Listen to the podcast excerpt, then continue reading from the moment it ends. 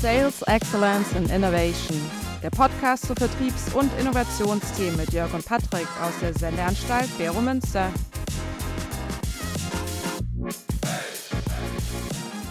Guten Morgen, lieber Patrick, wie geht es dir? Guten Morgen, ganz hervorragend. Äh, wir haben ja heute zwei schöne Themen, glaube ich. Oder ein schönes Thema heute. Wir haben heute ein schönes Thema, da freue ich mich sehr drauf, und zwar das Thema Lernen. Oh, oh, Also, oh, oh, wie geht es mit Lernen, mit Wissen? Weil wir haben das ja immer wieder mal angesprochen. Und was ich so toll finde, wir haben ja zwei Hüte auf. Einmal so aus der Beratung und einmal auch so als Dozent. Insofern äh, wollte ich das mal mit dir besprechen, weil auf der einen Seite treibt mich das natürlich auch um als Studiengangsleiter. Dich ja sicher auch. Auf der anderen Seite ja auch, wie vermittle ich meine Beratung, meine Inhalte dann auch in den Firmen. Deshalb freue ich mich da mal, dass wir so beide Ebenen wieder sehr kompetent hoffentlich äh, besprechen können. Ich glaube, wir haben noch eine dritte Ebene, weil wie können wir Mhm. Studiengangsleiter sein, wie können wir Beratung machen, wenn wir nicht selber lernen? Ja. Ja, ich meine, alles, was AI heute möglich ist, ist das Bass, was kann ich wirklich, was bleibt, all diese Punkte. Also Lernen ist, glaube ich, nicht eben eine Frage, geht man nur zur Hochschule oder ähm, äh, holt man sich einen Berater ins Haus, sondern es ist die Einstellung zum Leben. Also eben akzeptieren, dass das, was man heute weiß, sich vielleicht ändert und dass das eigentlich das Mhm. einzig Konstante im Leben ist. Das ist, was ich immer so höre. Aber ich möchte mal kurz wieder so einen Sprung zurück in die schöne Grundlagentheorie, die Ach, deutsche. ich liebe das, dass du Wir diese ja so- hochtheoretische, immer diese super Sachen Immer, anliest. Erzähl. Ich, ich, I love, I love, I love. So, wir haben ja den Resource-Based View, der kommt so in den 70er Jahren daher, wo es ja darum geht, eben die Ressourcen in den Firmen als Erklärungsmodell zu nehmen für Erfolg und Nicht-Erfolg. Also, wie viele Maschinen habe ich, wie viel Geld setze ich ein, wie viel Öl, also diese Resource-Based View. Dann kommt zu den 90er Jahren mit dem Market-Based View der Competence-Based View. Da geht es ja dann, dass man sagt, okay, es geht nicht mehr darauf an, wie viele Maschinen hast du, sondern wie viele Fähigkeiten hast du. Und dann baut auf dem Competence-Based View so um die 2000er-Wende der Knowledge-Based View auf. Der dann sagt, okay, es geht nicht nur um Fähigkeiten an sich, also wie kann ich körperlich was ausführen oder so, sondern wie kriege ich mein Wissen, mein Wissensuniversum in der Organisation kontinuierlich nach oben. Also eine kontinuierliche Verdichtung von Ressourcen auf Kompetenzen, auf Wissen. Was ja sehr, sehr spannend ist, wenn man sich so diese Organisationsforschung anschaut im Thema Erfolgspotenziale oder Erfolgsfaktorenforschung. Das fand ich noch ganz spannend. Ich finde das extrem gut, äh, weil ich natürlich auch aus in der Zeit geforscht habe.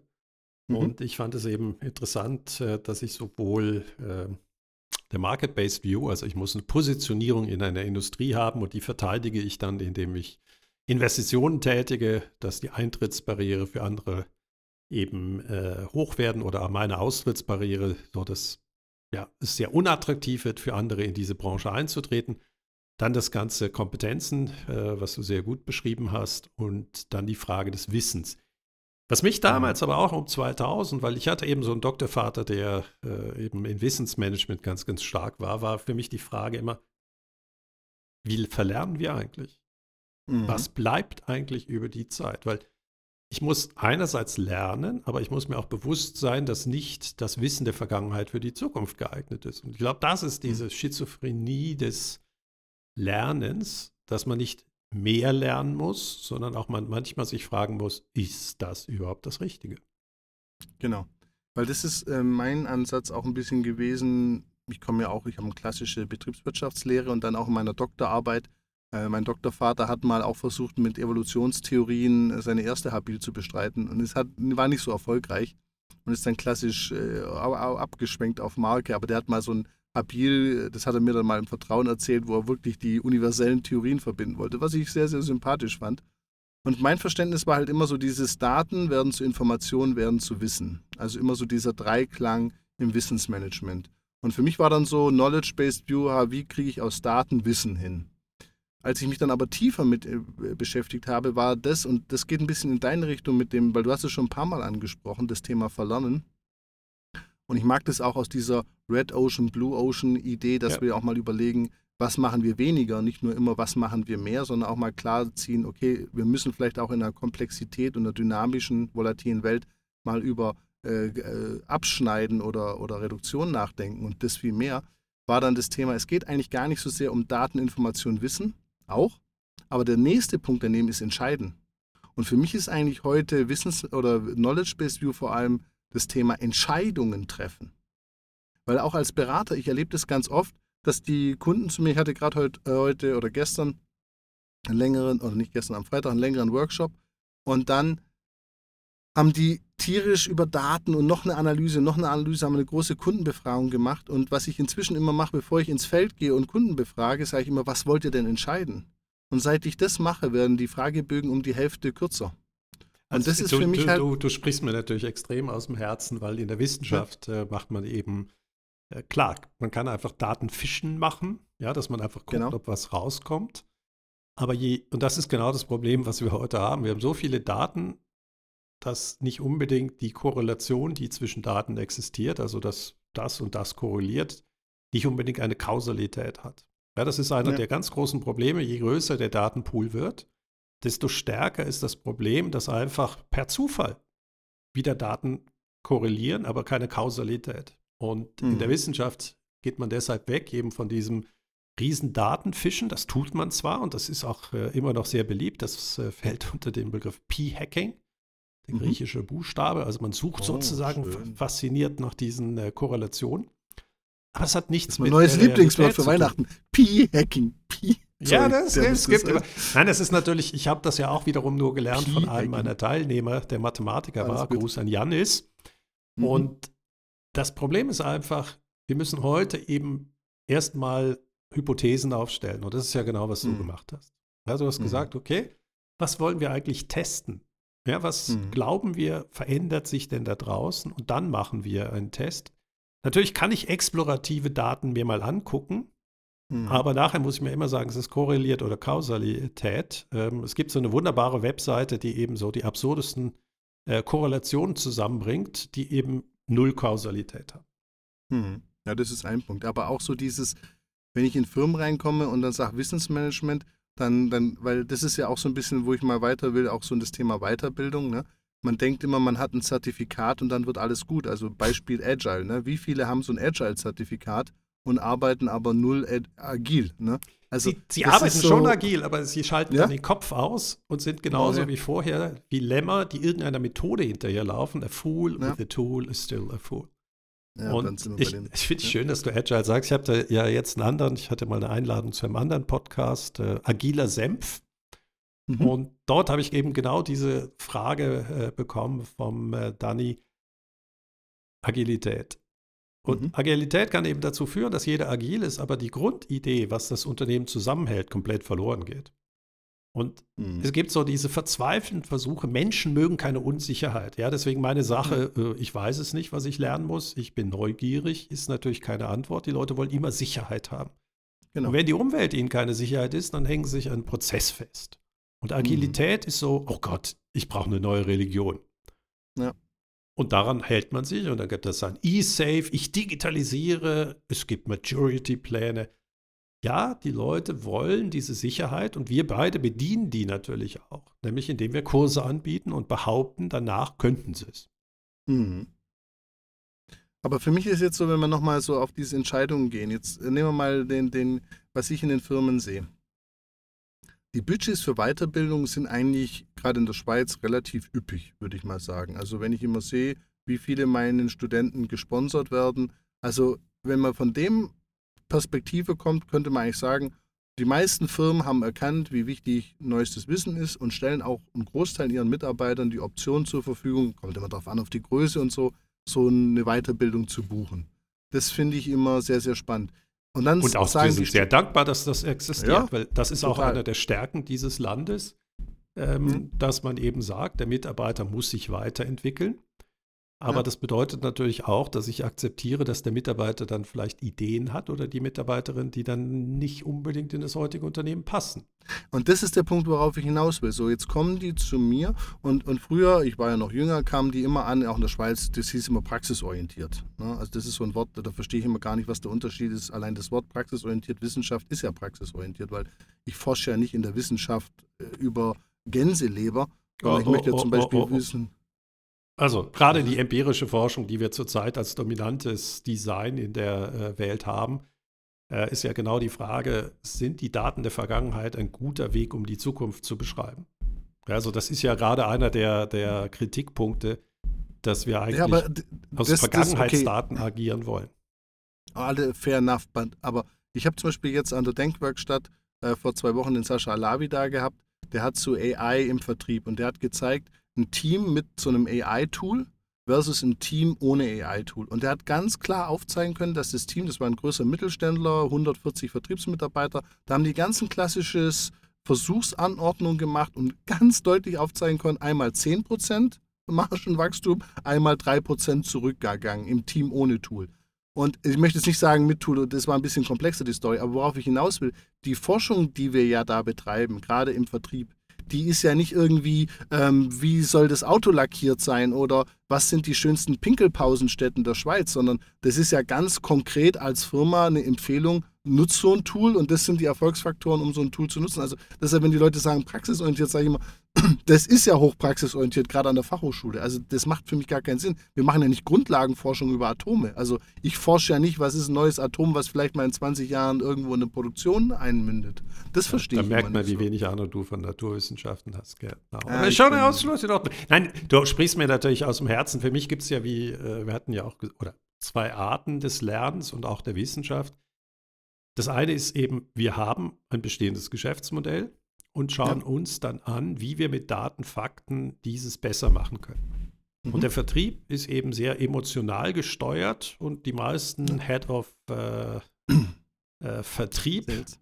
Oder Sales, Head of Sales sind ja eher sehr gute Vertriebler und nicht die Vertriebsmanager. Ja, auch das Ja. ist eigentlich in der Forschung auch schon lang genug klar, dass der Vertriebsmanager den Vertrieblern die Tools an die Hand legen soll, dass die besser auf den Kunden eingehen und somit bessere Ergebnisse erreichen. Ergebnisse sollen. erzielen. Genau. Also das, das ist zum Beispiel absolut nachvollziehbar sehr gute Forschung ähm, und auch Beratung, wo man einfach sagt, ja, investierst du A, kommt C raus und das mit einer Wahrscheinlichkeit von 95 Prozent. 80 Prozent. Und ja, dann mach das mal.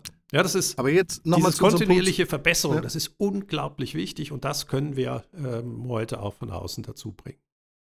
Aber jetzt nochmal zu dem Punkt, was ich vorhin gesagt habe. Jetzt kommen die zu uns in dem Kurs. Wir geben ja auch unser Bestes, neueste Erkenntnisse, zum Beispiel auch so, machst du persönliche Kontakte, machst das via Teams. Also es gibt ja tausend Studien, zeigst es den jungen Menschen äh, auf und, und dann gehen die in die Firmen zurück und die sagen, ja, wir haben zwar das gesponsert, was, äh, dass du schlauer wirst und mehr Wissen, aber bitte wend das woanders an.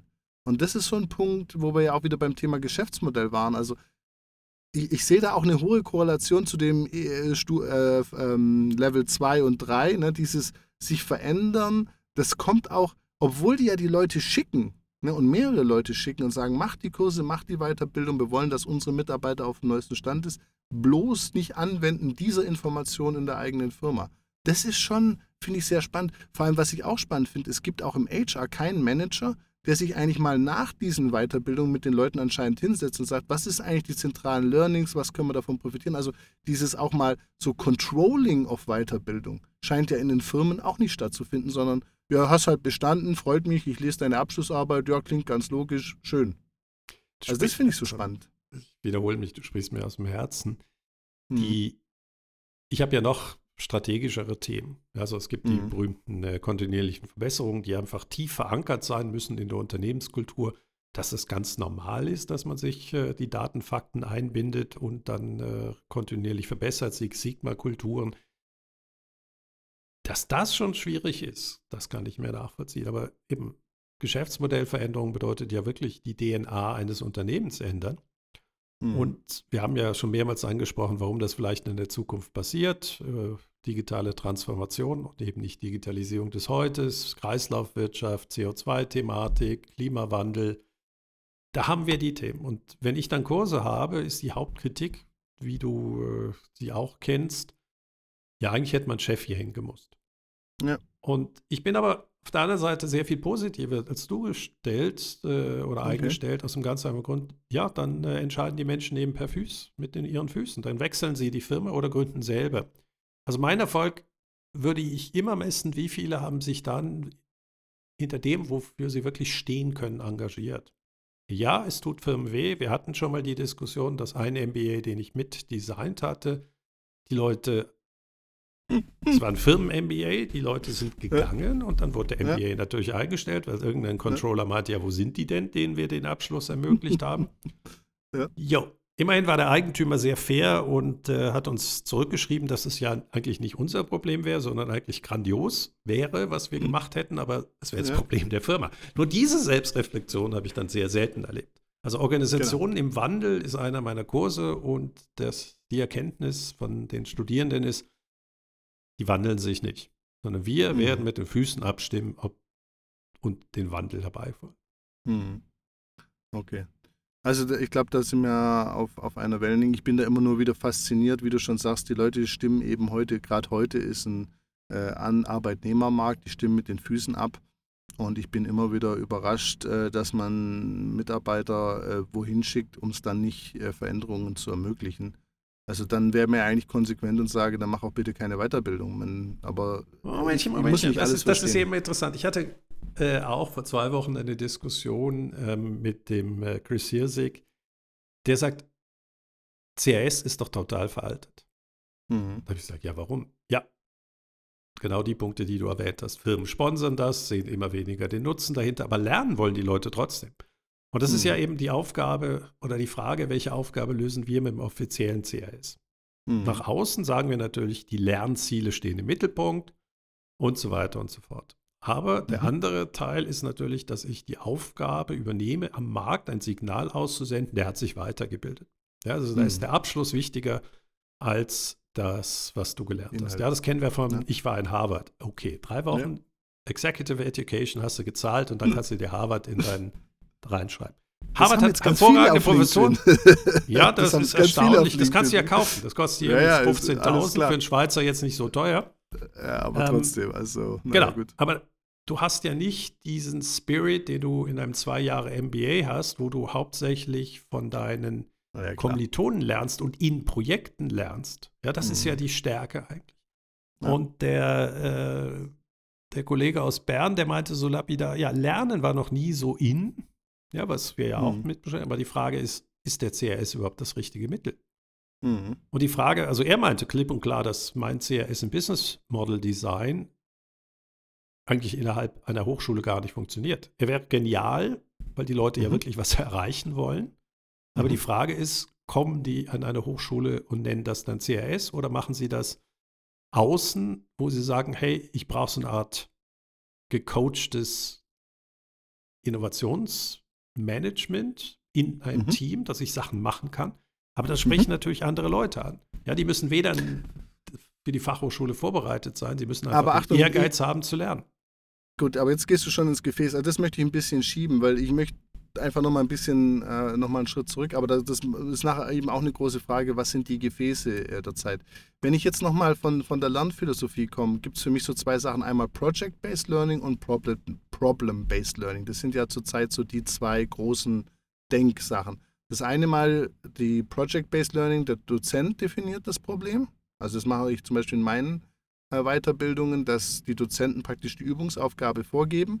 Und das andere ist das Problem-Based Learning, dass die äh, Studierenden sich die Aufgaben suchen. Hast du das schon mit Erfahrung gemacht oder wie gehst du mit diesen zwei Sachen um? Weil für mich das ist der große Game Change. Ich habe das jetzt selber erlebt, ähm, das Problem-Based Learning und muss sagen, nicht jeder Student findet wirklich das relevante Problem. Also jeder findet ein Problem, aber ob das dann immer so betriebswirtschaftlich so wirklich das ist, was die Firma nach vorne bringt, da sehe ich so, zumindest bei dem, was ich erlebt habe, immer wieder so ein Fragezeichen. Also ich arbeite in den Kursen, die länger dauern als zwei Tage, sehr stark am Problem-Based. Ja. Und ja, das, was du erlebst, erlebe ich natürlich auch, dass man ein Pille-Palle-Projekt angeht, aber das ist nicht meine Aufgabe, sondern in der Reflexion am Ende ihres Projektes oder Problembehandlung müssen sie feststellen, dass sie vielleicht gar nicht das Hauptproblem angegangen sind. Mhm. Ja, und ich habe äh, zwei Kurse, die so umsetzungsorientiert sind. Einmal an der HSG, Mhm. dort nachhaltige Startups. Und die Studis sind sehr gefordert, weil sie weder ein Team von mir vorgegeben bekommen, Mhm. noch ein Suchfeld. Das Einzige, es Mhm. muss irgendwas innerhalb von sechs oder drei Monaten lösbares Problem sein im Bereich Mhm. Nachhaltigkeit. Okay. Und natürlich kommen nach einer Weile immer die gleichen Sachen raus, Geschenkboxen und so weiter, äh, weil das natürlich Ja, das hört sich toll an, aber wenn Sie selber darüber nachher reflektieren, hat es keine Wirkung im Bereich Nachhaltigkeit. Mhm. Aber das mhm. gehört mit dazu, dass Sie lernen, dass man eben auch manchmal dickere Bretter anfangen kann zu bohren. Ja, und dass das eigentlich, mhm. wenn man junger HSGler ist, der ehrgeizig ist, äh, vielleicht auch mal das Gefühl hat, ein bisschen mehr machen zu können als das, was ihm von außen gegeben wird. Dass man eine eigene Überzeugung hat, okay. dickere Bretter zu lösen. Und der zweite. Kurs mhm. ist äh, an der äh, Berner Fachhochschule.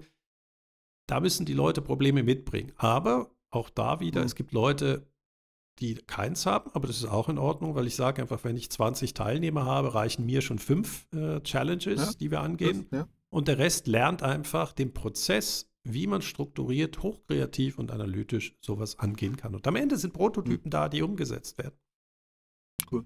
Aber das, du siehst es auch, also vor allem, also das, das Problem-Based äh, äh, Learning auch für längere Sessions. Also, weil ich habe ja. ja. meistens ja. immer nur einen halben Tag oder Tag. Ja. Weil das ist genau meine Erfahrung auch, dass wenn ich längere Möglichkeiten habe, gehe ich mehr auf das Problem-Based. Aber wenn ich wirklich nur einen halben Tag habe oder Tag, dann gehe ich halt sehr stark aufs Project-Based, wo ich dann sage, okay, ich gebe das schon ein bisschen vor, dass die sich nicht so verlieren. Weil ich habe das nämlich erlebt, dieses äh, Problem-Based in Halbtags- und Tagessession. Und da ist halt einfach der Mehrwert äh, bedingt gewesen, sage ich mal. Das, aber ja, ich sehe das ganz oft. Absolut, ne? absolut richtig, wie du das machst. Sehe ich genauso. Ja.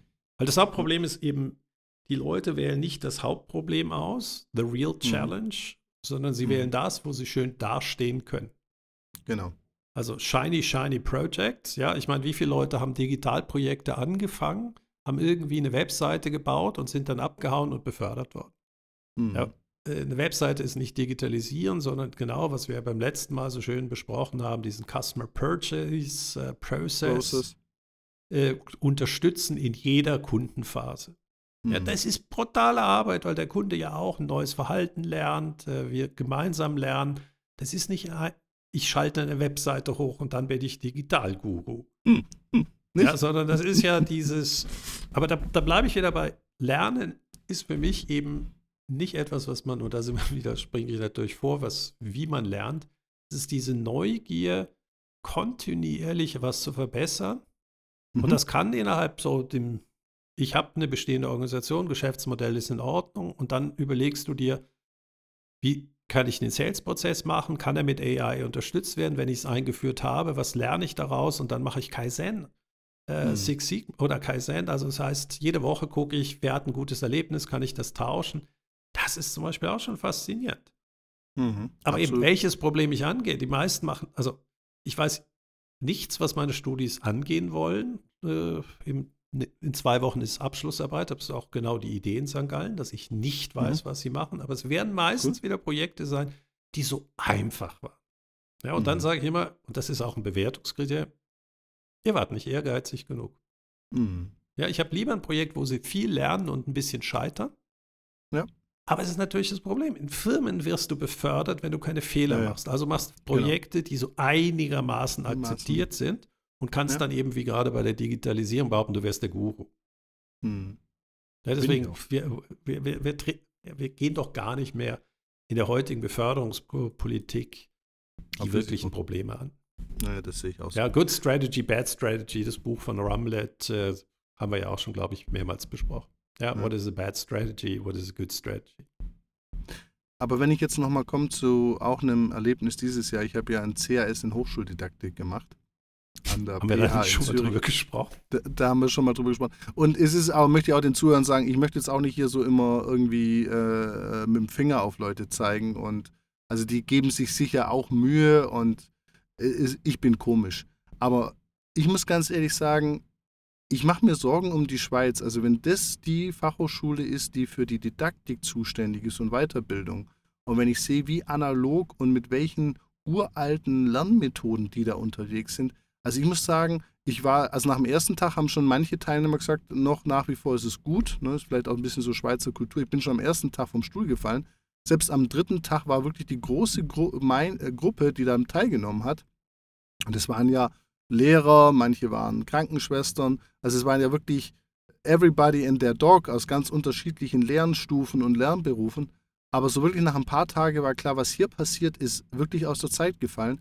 Und das finde ich jetzt wirklich, muss ich sagen, vor dem Hintergrund, dass ja Lernen der Kern dieses Landes ist und Pädagogik und Didaktik ja eigentlich, da sollten wir führend sein. Wenn du das erlebt hast, dass du da in so einen Kurs reingehst und du kommst dir vor, du sitzt im Mittelalter und ich jetzt noch als Studiengangsleiter im Vertrieb die, das Gefühl hatte, Leute, ich weiß mehr, wie man Technologie einsetzt im Lernen und sowas. Und dann war die Ausrede, ja, Technologie müssen wir ja nicht wissen. Wir zeigen euch die alten äh, Methoden, die Grundlagen und dann gilt es ja genauso, dann kann man es ja genauso auf die neue Technologie anwenden. Und ich so, ja, aber wie soll ich denn das als einzelner Studiengangsleiter testen und wie, wie soll ich mir denn da Sicherheit äh, holen in der Entscheidungsfindung, ob ich die Technologie oder jene?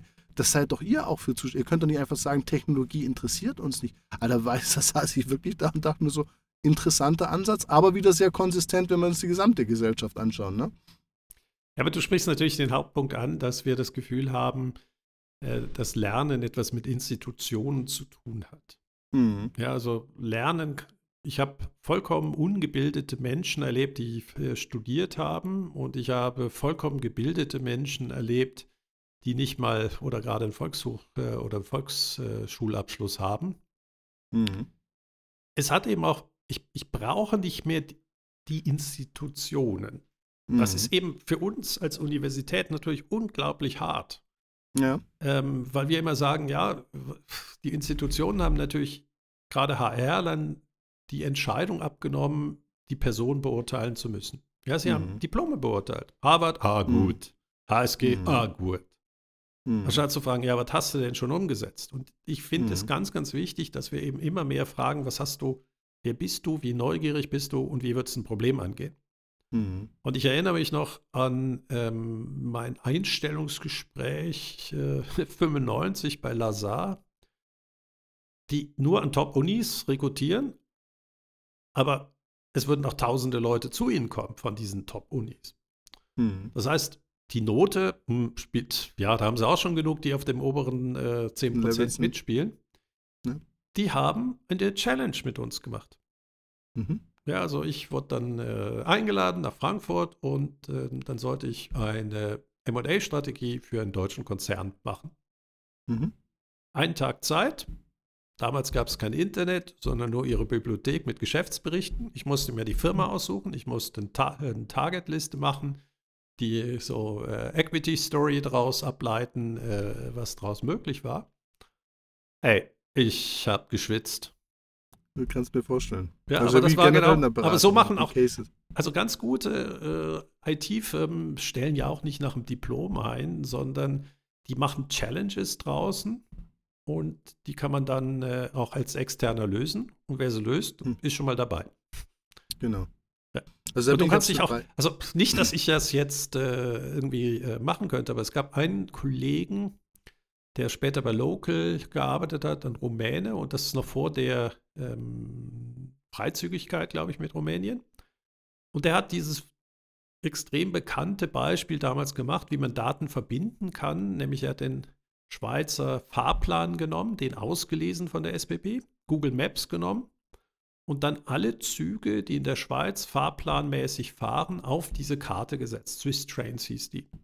Cool. Und die hat er animiert. Das heißt, am Anfang hast du nur Punkte gesehen, dann kam dann, du kannst ja anhand des äh, Zugmaterials oder sehen anhand des Zuges, welches Material fährt. Dann war eben auch der Zug noch in der Länge, wie er da drin war in den Datenbanken. Und zum Schluss hat er dann noch äh, nicht die Fahrplandaten genommen, sondern die Echtzeitdaten. Ja, das heißt also, wenn ein Zug drei Minuten Verspätung hatte, dann fuhr der auch mit drei Minuten Verspätung. Und ich meine, das war Kult. Ich meine, der, mhm. der hat sich der, ein, einen Ruf erarbeitet und hat damit den Job bekommen. Mhm. Ja, das heißt, das, keine Ahnung, wie äh, Vasil äh, dieses, äh, sich das alles beigebracht hat, aber keine Ahnung, welchen Abschluss der hat. Interessiert auch nicht in dem Fall. Der kann es mhm. einfach. Gut, aber jetzt mal zu deiner Kritik.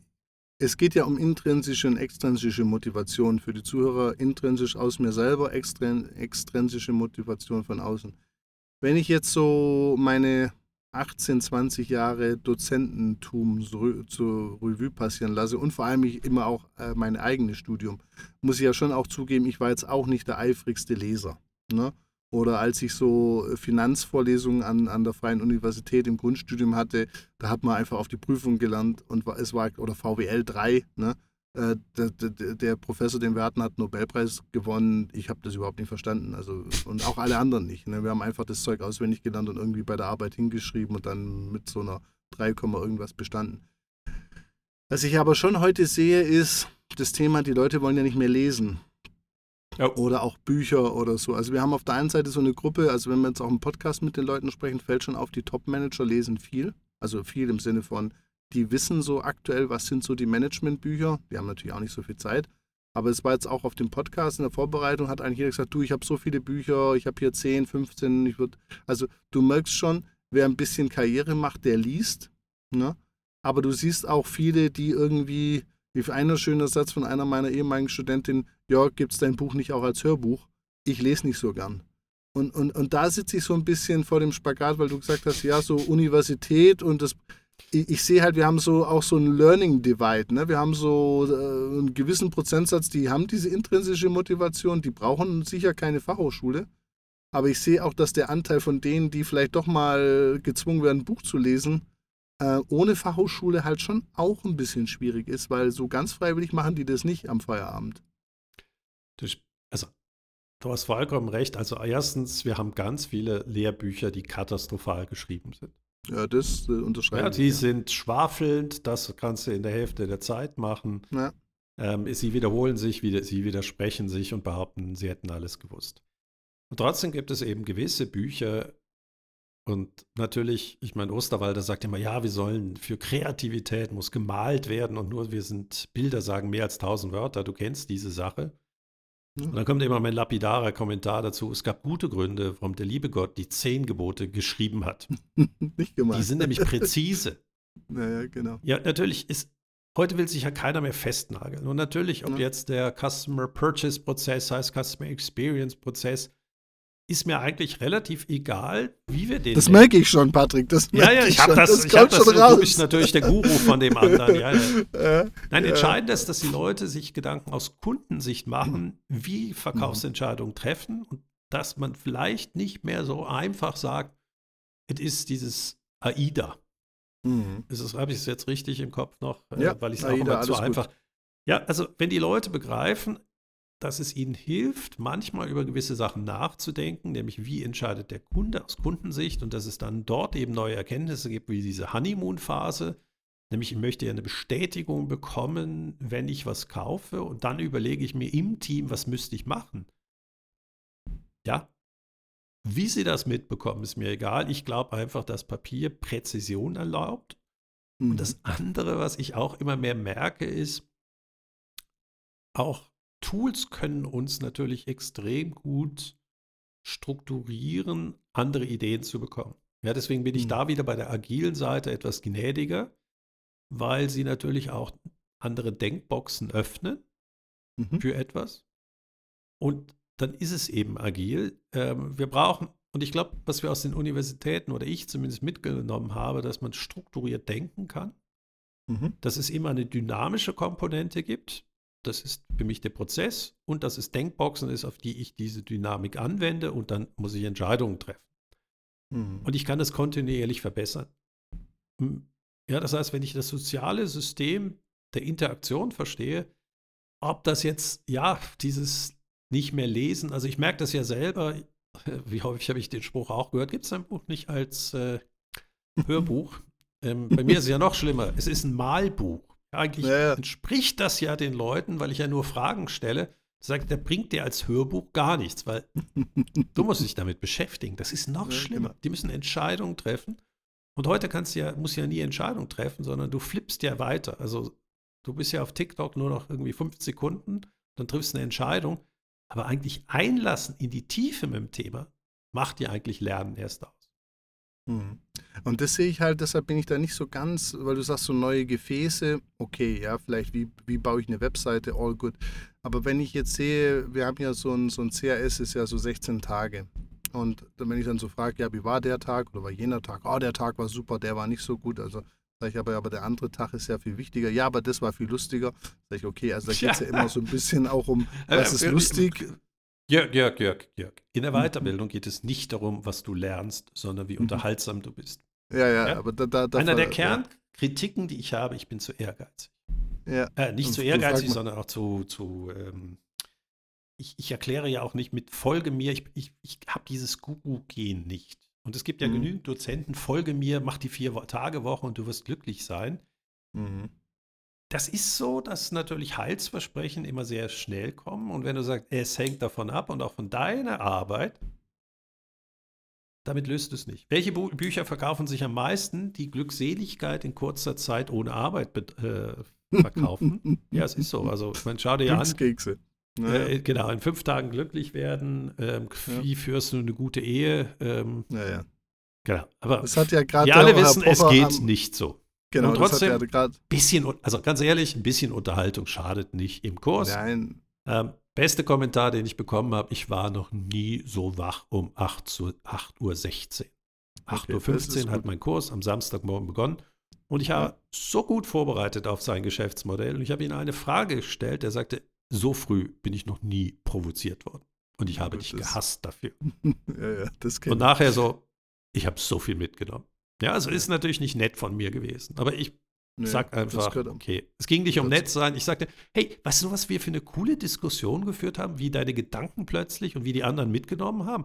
Ich musste Mhm. leider einen provozieren, damit die anderen merken, wie fundamental das ist, was bei euch passiert. Er so, Absolut. ja, es war einfach früh.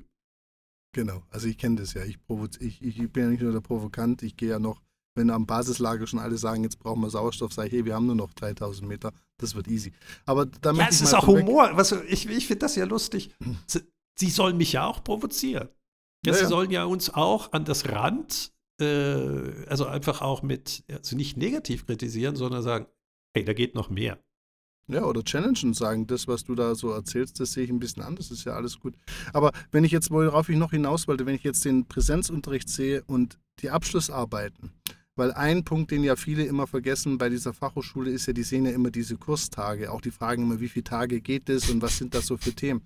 Aber der eigentliche Lernweg, und da sind wir wieder beim Thema Bücher und auch das Wort, ich sehe jetzt seit 20 Jahren am meisten lernen die Studierenden in ihren Abschlussarbeiten.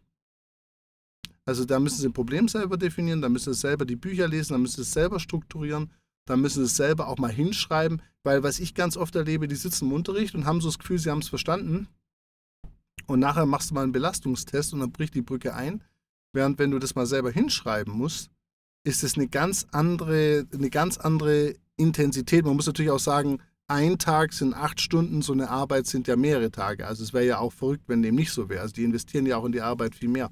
Aber für mich ist eigentlich so dieses selber schreiben, selber Research, selber Bücher lesen, das ist für mich zwar vielleicht, meinen alle sagen oldschool, aber für mich ist es immer noch mit Abstand der größte Lerneffekt vor dem Herrn. Das kann dir kein noch so lustiger, cooler Lehrer vorne tanzend so beibringen. Das ist so meine Erfahrung. Ich, äh, auch das unterschreibe ich. Wir sollten uns wahrscheinlich ein bisschen mehr an den Ingenieurwissenschaften ähm, orientieren. Das Klar, ist ja nicht so meine Stärke von uns Klar, die haben auch total langweilige Mathematikvorlesungen.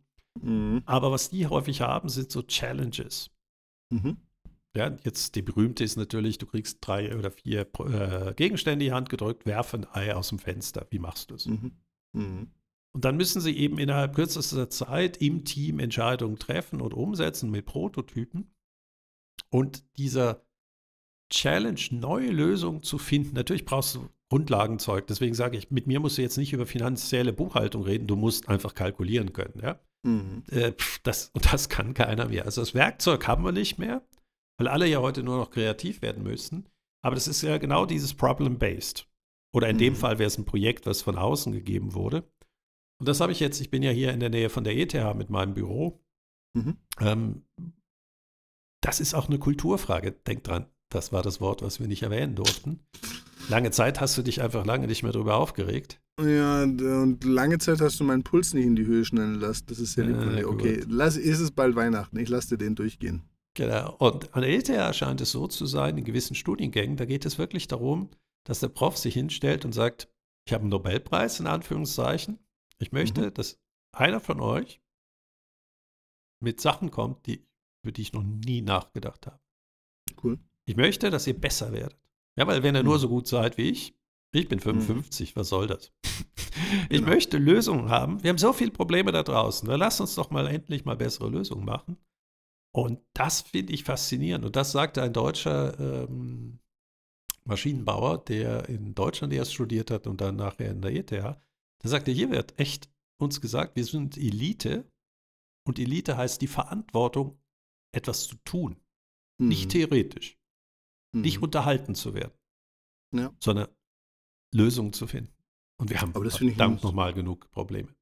Ja, aber das finde ich ein super Ansatz. Also das habe ich mir sofort notiert. Also das ist genau in die Richtung, wie ich auch finde, das wichtig ist. Weil du hast jetzt vorhin so gesagt, ja, aber Moment, das ist das was, ne? aber lass uns ganz kurz, ich habe das übernommen von dem Professor.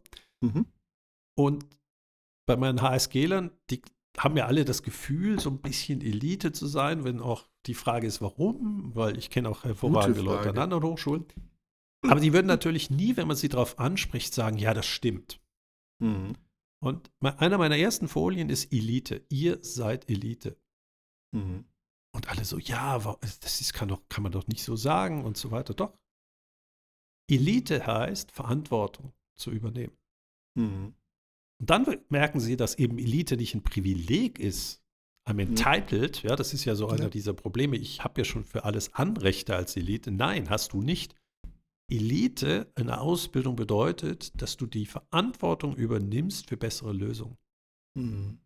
Weil es gibt Millionen andere weltweit, die genauso intelligent sind wie wir. Mhm. Der Unterschied ist, die haben nicht die Chance, diese Intelligenz zu nutzen.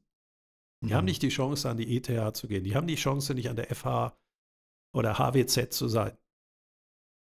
Und Elite bedeutet, die Verantwortung wahrzunehmen. Und das machen scheinbar die Studis am liebsten, wenn sie das eben in ihrer Masterarbeit machen. Und mhm. meine Masterarbeiten, interessanterweise, sind eigentlich wie meine Kurse. Mhm. Ich habe wirklich, also wir haben jetzt mit der Ina Goller zusammen, wirklich faszinierend, wir betreuen die Kurse nicht inhaltlich unbedingt. Okay. Sondern nur prozessual. Nämlich, wie mhm. entdecken die ihre Probleme? Und wir natürlich mhm. diskutieren wir die Ergebnisse, aber ob das jetzt so, so oder so rauskommt, ist eigentlich egal. Ähm, ist eigentlich egal, sondern das Entscheidende ist, dass sie sich engagieren. Ja, dass sie das als äh, den Weg gehen. Und wenn die 50 Interviews führen müssen, dann müssen sie 50 Interviews führen. Und du wirst, und du merkst, wow, plötzlich ist nicht mehr die erste Idee die gute, sondern sie checken die wirklich. Sie sehen selber diese Prozesse. Mhm. Und dann merkt man eine riesen Lernerfahrung. Ja, also mhm. es ist unglaublich, wie du auch beschrieben hast, was diese Masterarbeiten auslösen, wenn sie problemorientiert sind und ja, auch am besten natürlich von der Firma gesponsert werden. Aber ich hatte eben auch natürlich Beispiele, da ist die Arbeit dann im Giftschrank äh, verschwunden, weil sie natürlich genau. die Wahrheit angesprochen hat und die Wahrheit war ja. in dem Fall nicht gewollt. Es ja. war schade, äh, aber ja, so ist es normal. So ist es halt. Genau.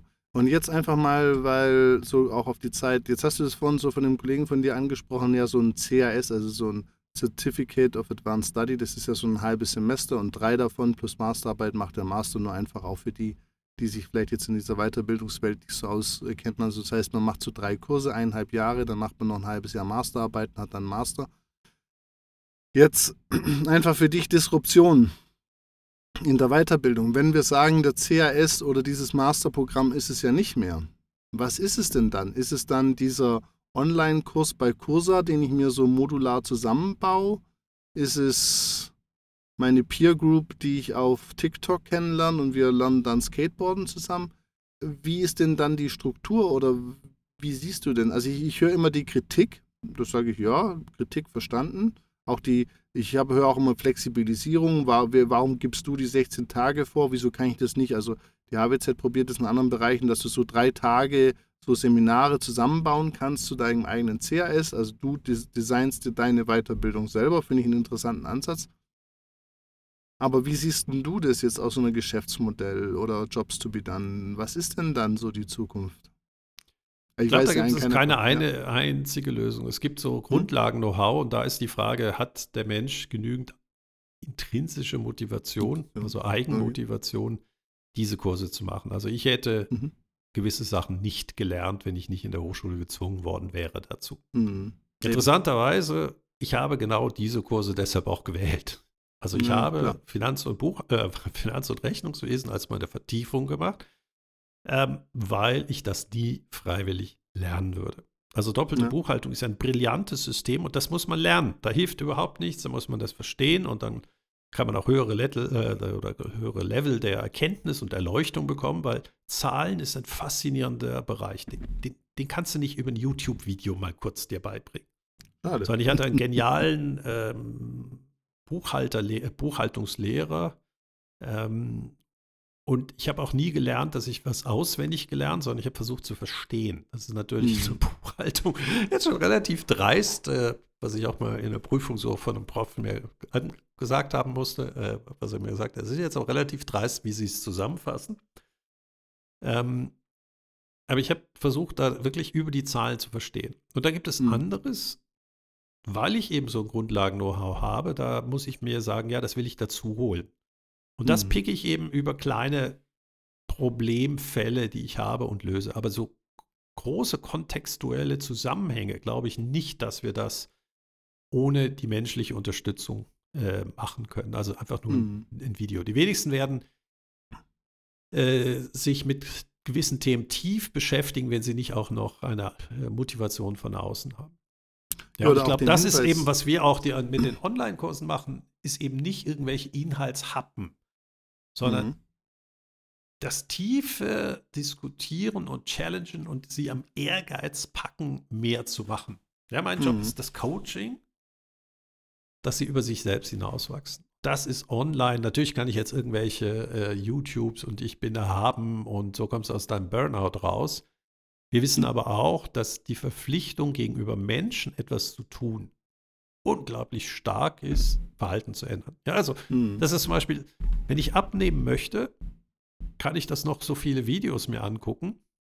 Viel wichtiger ist, fünf Leuten erzählen, dass ich abnehmen will und die fragen einen immer, und wie geht's? Jetzt, genau. Auch selbst wenn die überhaupt keine äh, Machtmöglichkeit über einen haben, die Peer-Gruppe ist unheimlich wichtig. Und mhm. vielleicht im Lernen, und das ist wieder etwas, warum ich so gerne an gewisse Hochschulen gehe, ich muss eine Lernatmosphäre haben, wo eben die Neugier im Mittelpunkt steht. Das war zum Beispiel, mhm. als ich in die HSG, äh, lang ist sehr 1990 kam. Ich hatte nur Studis, die was verändern wollten. Mhm. Ja, das heißt, die beim ISC haben sich engagiert und organisiert. Und ich habe am meisten von meinen Kommilitoninnen und Kommilitonen gelernt. Nicht von den mhm. Profs unbedingt. Die Profs waren die Organisatoren eines Umfeldes, wo man unheimlich viel lernen konnte. Mhm. Aber das sehe ich eben auch so. Und äh, jetzt ist halt die Frage, was packt man ins eine Gefäß und was andere? Weil zum Beispiel bei mir ist ja so in meinen Kursen, meine Studenten kommen zu mir und haben noch nie das Wort vertriebseffizient gehört. Und am Anfang, wir machen eine Vorlesung zum Thema Kundenwert, da sitzen alle da und sagen, oh ja, Kundenwert, ja, klingt ja gut. Und nachher schreiben 60 Prozent ihrer Arbeit drüber. Und ich bin absolut überzeugt, das würde keiner von denen auch nur ansatzweise als Thema wählen in ihrem Job, weil sie gar nicht auf die Idee kommen. Also da sehe ich halt schon immer so dieses Bashing auf, ja, Fachhochschule und Weiterbildung und es muss alles moderner sein und kürzer und flexibler. Auf der anderen Seite sage ich aber auch, ja, aber unterschätzt mal nicht, wenn du nur drei Tage hast, da hast auch nicht so viel Zeit und das ist schon schön auch von den Lernansätzen, wenn man mal 16 Tage miteinander hat. Also so ganz gehe ich diese Pauschalkritik da immer von den Leuten nicht mit, weil ich sehe auch, dass diese, sagen wir vielleicht älteren Mechanismen auch durchaus ihren Mehrwert haben und so, so, weit habe ich noch nichts gefunden, was flexibler ist und das auch in einer ähnlichen Form aufgreift, sondern ich sehe da eigentlich nur so Experimente, die so auf Ebene ChatGPT ganz lustig sind, aber sicher nicht für doppelte Buchhaltung eben geeignet. Ne? Ich, ich finde das, ich glaube, man kann anders lernen. Die ja. Frage ist eben, finde ich einen Mentor oder Coach in deinem Unternehmen? Am mhm. Praxisbeispiel. Also, mhm. wo wirklich, ich meine, deswegen bin ich ein Riesenfan von der dualen Ausbildung, dass man eben mhm. nicht im Klassenraum sitzt, sondern das erlebt und ähm, aber dann brauche ich einen, der das natürlich auch strukturiert und Freude am Weiterbilden oder Bilden hat. Und mhm. auch gechallenged wird, sagt, ist das wirklich auch in der Zukunft noch so, wie du das da machst? Das mhm. heißt, die duale Ausbildung ist ja eigentlich genau dieser Weg, dass man die Anwendung und eben das Lernen äh, zusammennimmt, aber eben sagt, es gibt Sachen, da musst du lernen, also welche Holztypen es gibt, die musst du mal im Kopf reinbekommen und dann wie die sich im Alltag bewähren und aussehen und äh, was das bedeutet, äh, Formstabilität und äh, so weiter. Das kannst du zwar theoretisch lernen, aber das lernst du erst im Schreinerbetrieb. Mhm. Ja, und diese Kombination ist, glaube ich, äh, die Qualität der Hochschulschulung. Die Hochschulen haben immer das Gefühl, das wäre das Programm und wir müssen noch bessere Produkte machen. Am Ende sind es die Lehrerinnen und Lehrer. Das mhm. ist, äh, wir wissen das noch viel, viel stärker auch von äh, der und, oder von der Volksschule und auch ähm, spätere Sekundarschule. PISA-Studie hängt fast immer von der, der Person ab. Mhm. Ja. Und natürlich, du kannst auch top die Lehrperson kann auch die Leute motivieren, die richtigen Sachen zu hören.